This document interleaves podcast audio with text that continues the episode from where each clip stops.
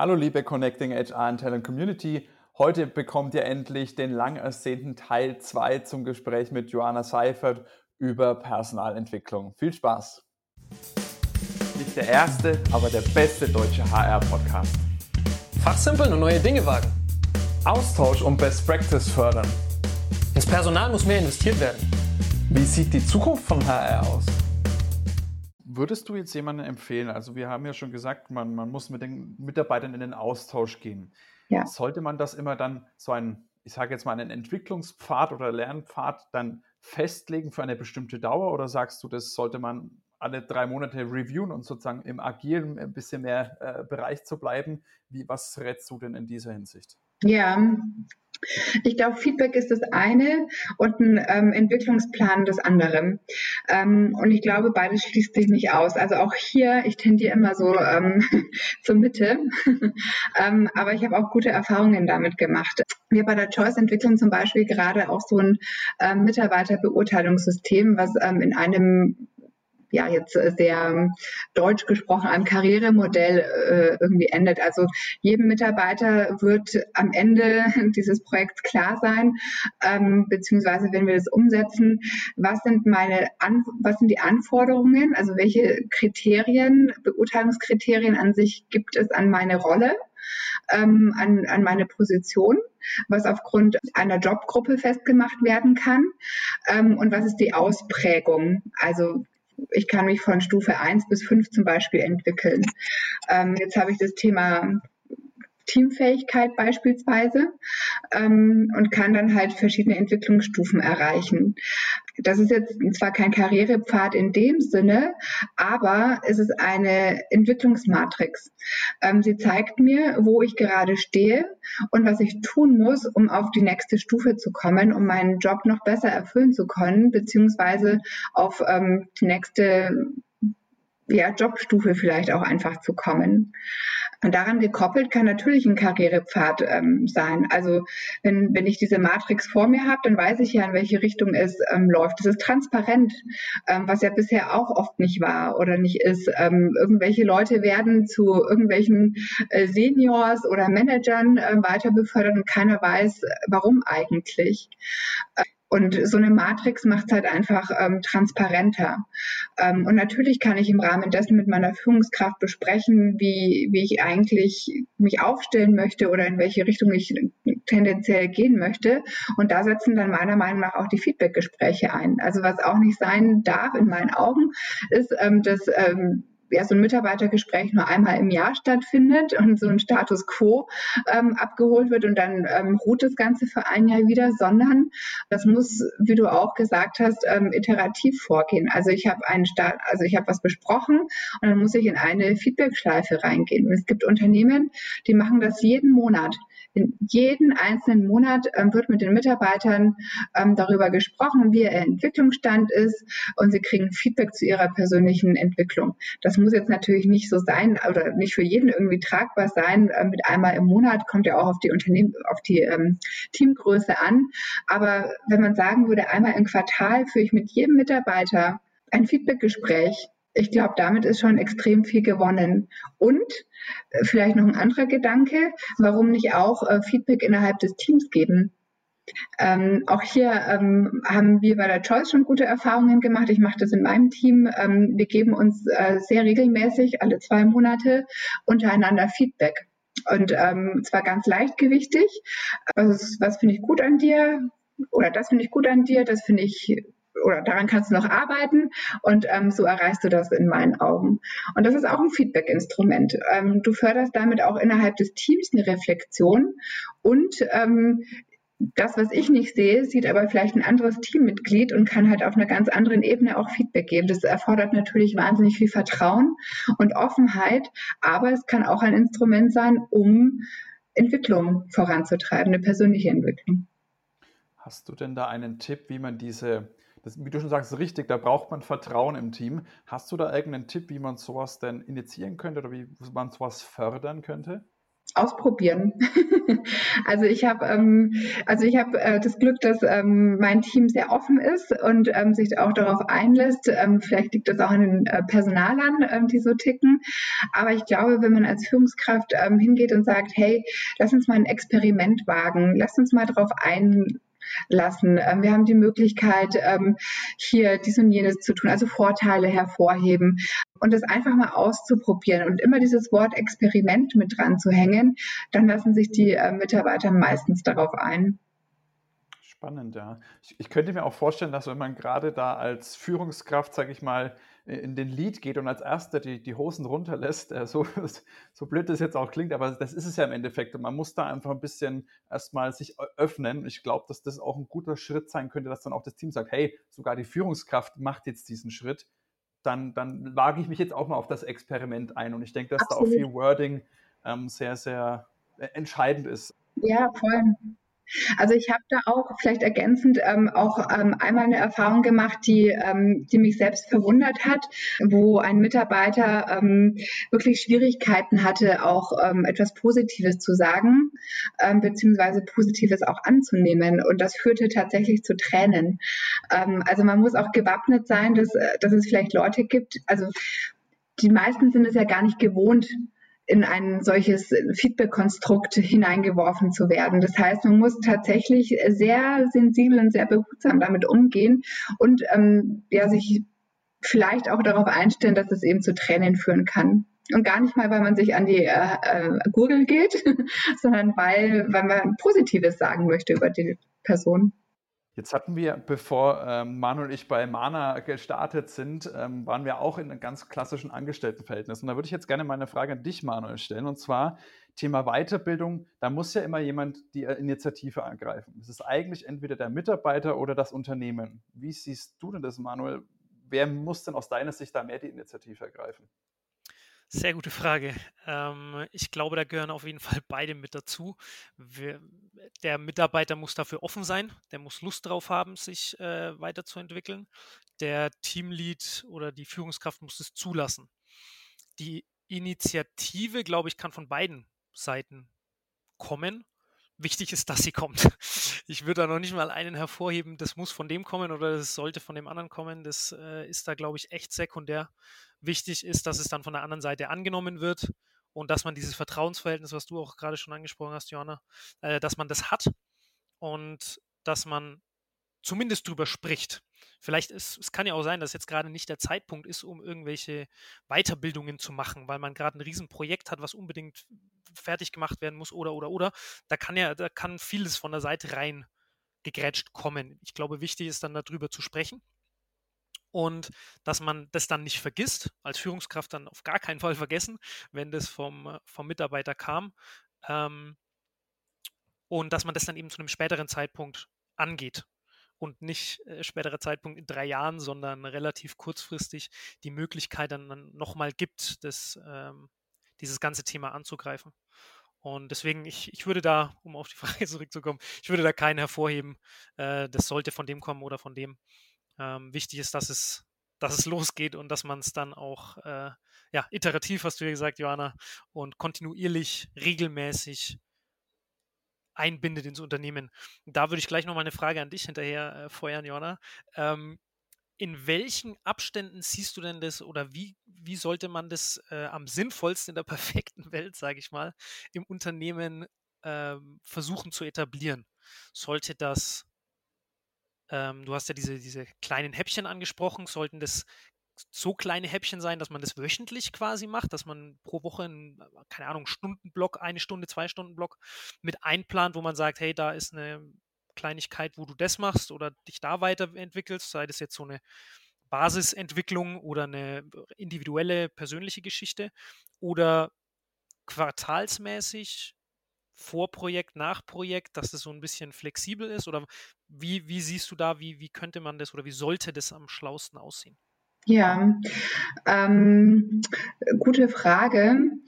Hm, ich glaube, da gibt es auch kein Patentrezept äh, tatsächlich. Ich glaube, ähm, es kommt äh, vielleicht auf die Themeninhalte an. Was ich mir vorstellen kann, ist, Ähm, also wenn ich von mir ausgehe, ich gucke mir keine Videos an, die länger als, ähm, ich sag mal, 20 bis 30 Minuten irgendwie gehen, wenn ich äh, etwas wissen möchte.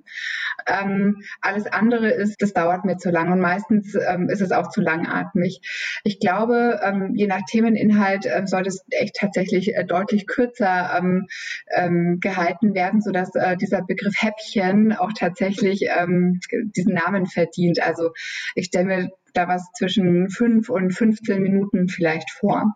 Und ich könnte mir vorstellen, ähm, dass man halt so eine Lernplattform ähm, aufsetzt äh, im Unternehmen, ähm, dass diese Lernhäppchen bereithält. Also was man ja tun kann, ist bestimmte Lerninhalte ähm, oder Themen ähm, für bestimmte Jobgruppen von vornherein freizuschalten, sodass jeder selber entscheiden kann, wann er was macht. Es gibt auch da bestimmt irgendwie eine Basis, äh, die für alle notwendig ist.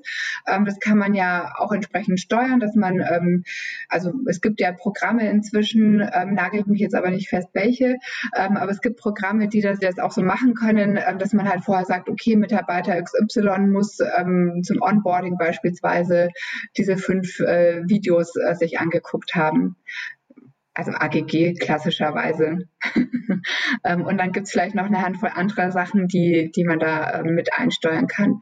Und alles darüber hinaus ähm, kann man ja zeitlich terminieren, also je nachdem, wie weit äh, oder wie relevant das äh, für, für den Arbeitsbereich ist.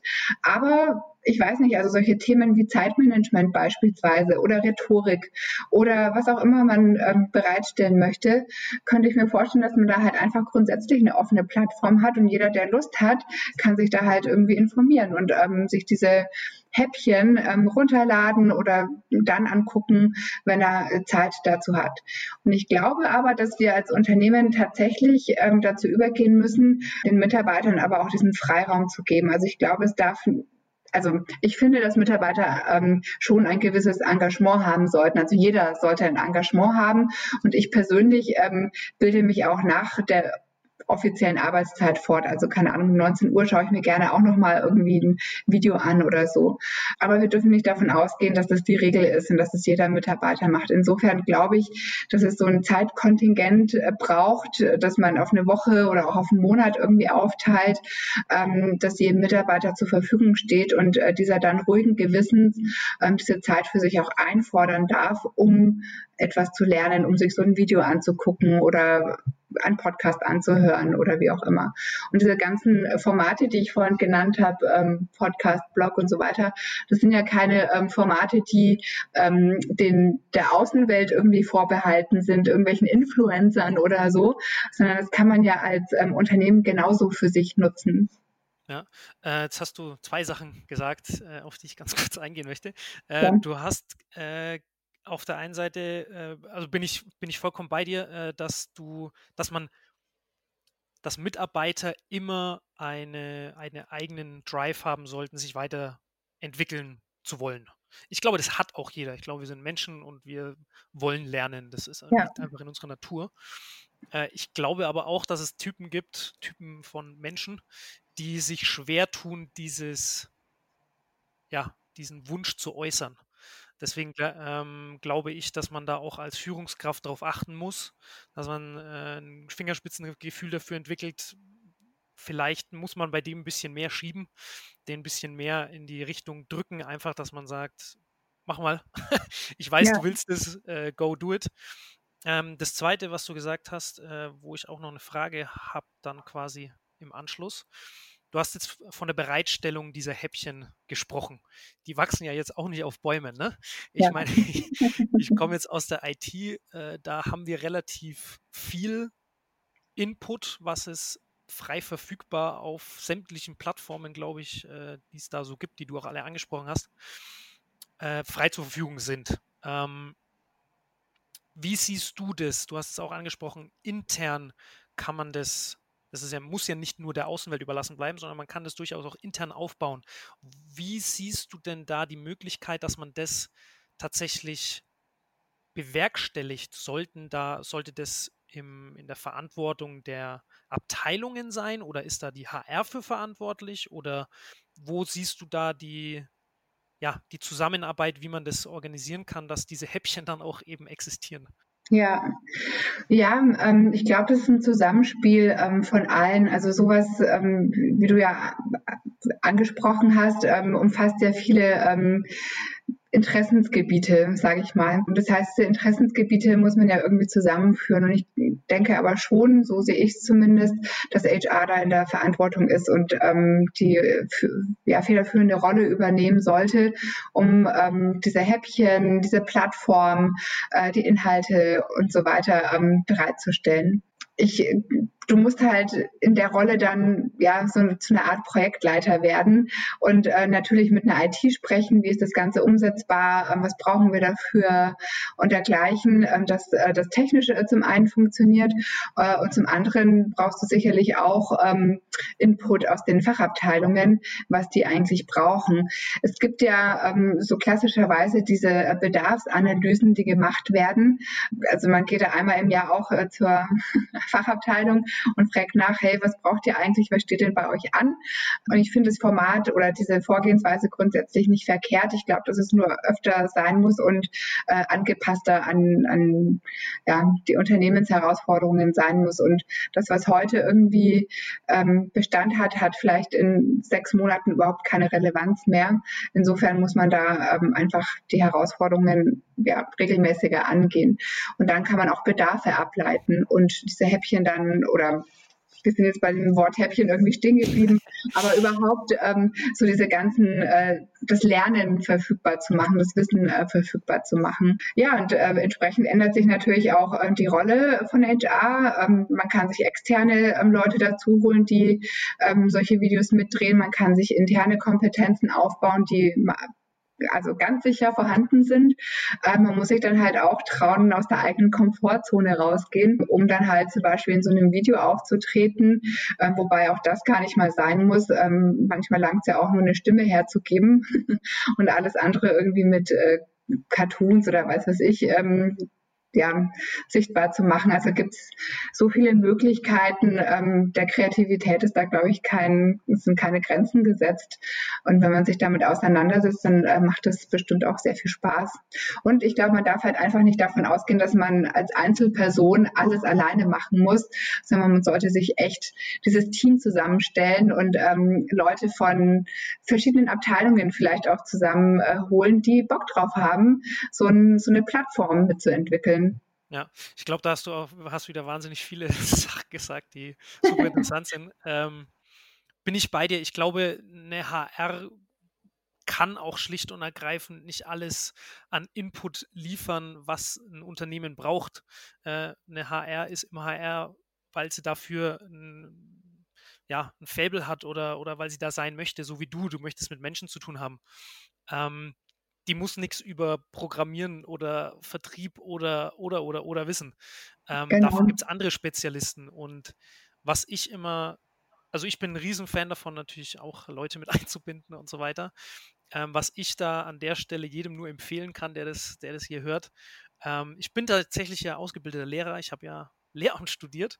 Und was ich da ähm, immer wieder festgestellt habe, ist, wenn man Sachen erklärt, lernt man sie nochmal komplett neu. Ja. Also da ist wirklich so eine Festigung des Wissens, wenn man es jemand anderem versucht zu vermitteln und das eben auch in den anderen Kopf reinzubringen. Und deswegen ist es noch nicht mal äh, so sehr nur für die anderen dann in Anführungsstrichen, sondern es hilft einem tatsächlich wahnsinnig selbst auch in dem Verständnis, was man natürlich schon hat, aber dieses Wissen weiter zu vertiefen und weiter zu festigen und bringt einem enorm viel. Also das ist wirklich, habe ich da in dem Rahmen immer wieder festgestellt und kann da jeden nur dazu ermuntern, das mal selber auszuprobieren und bei so einem Projekt, wenn das jemand im Unternehmen hat, äh, mitmachen. Das ist äh, sehr, sehr spannend und man lernt mehr über sich selber, als man, glaube ich, sich gerade vorstellen kann. Voll, ja. Jetzt ähm, würde ich gerne nochmal das gefühlte Wort dieser äh, Doppelfolge aufgreifen wollen, und zwar das Wort Lernhäppchen. ähm, das ist natürlich auch bei uns, äh, das wissen ja unsere Zuhörer, dass wir auch mal versuchen, das in einem relativ kompakten Format zu halten. Ähm, sind jetzt ja auch, wie gesagt, schon wieder bei einer Doppelfolge, aber auch schon bei Teil 2 wieder relativ am Ende angelangt.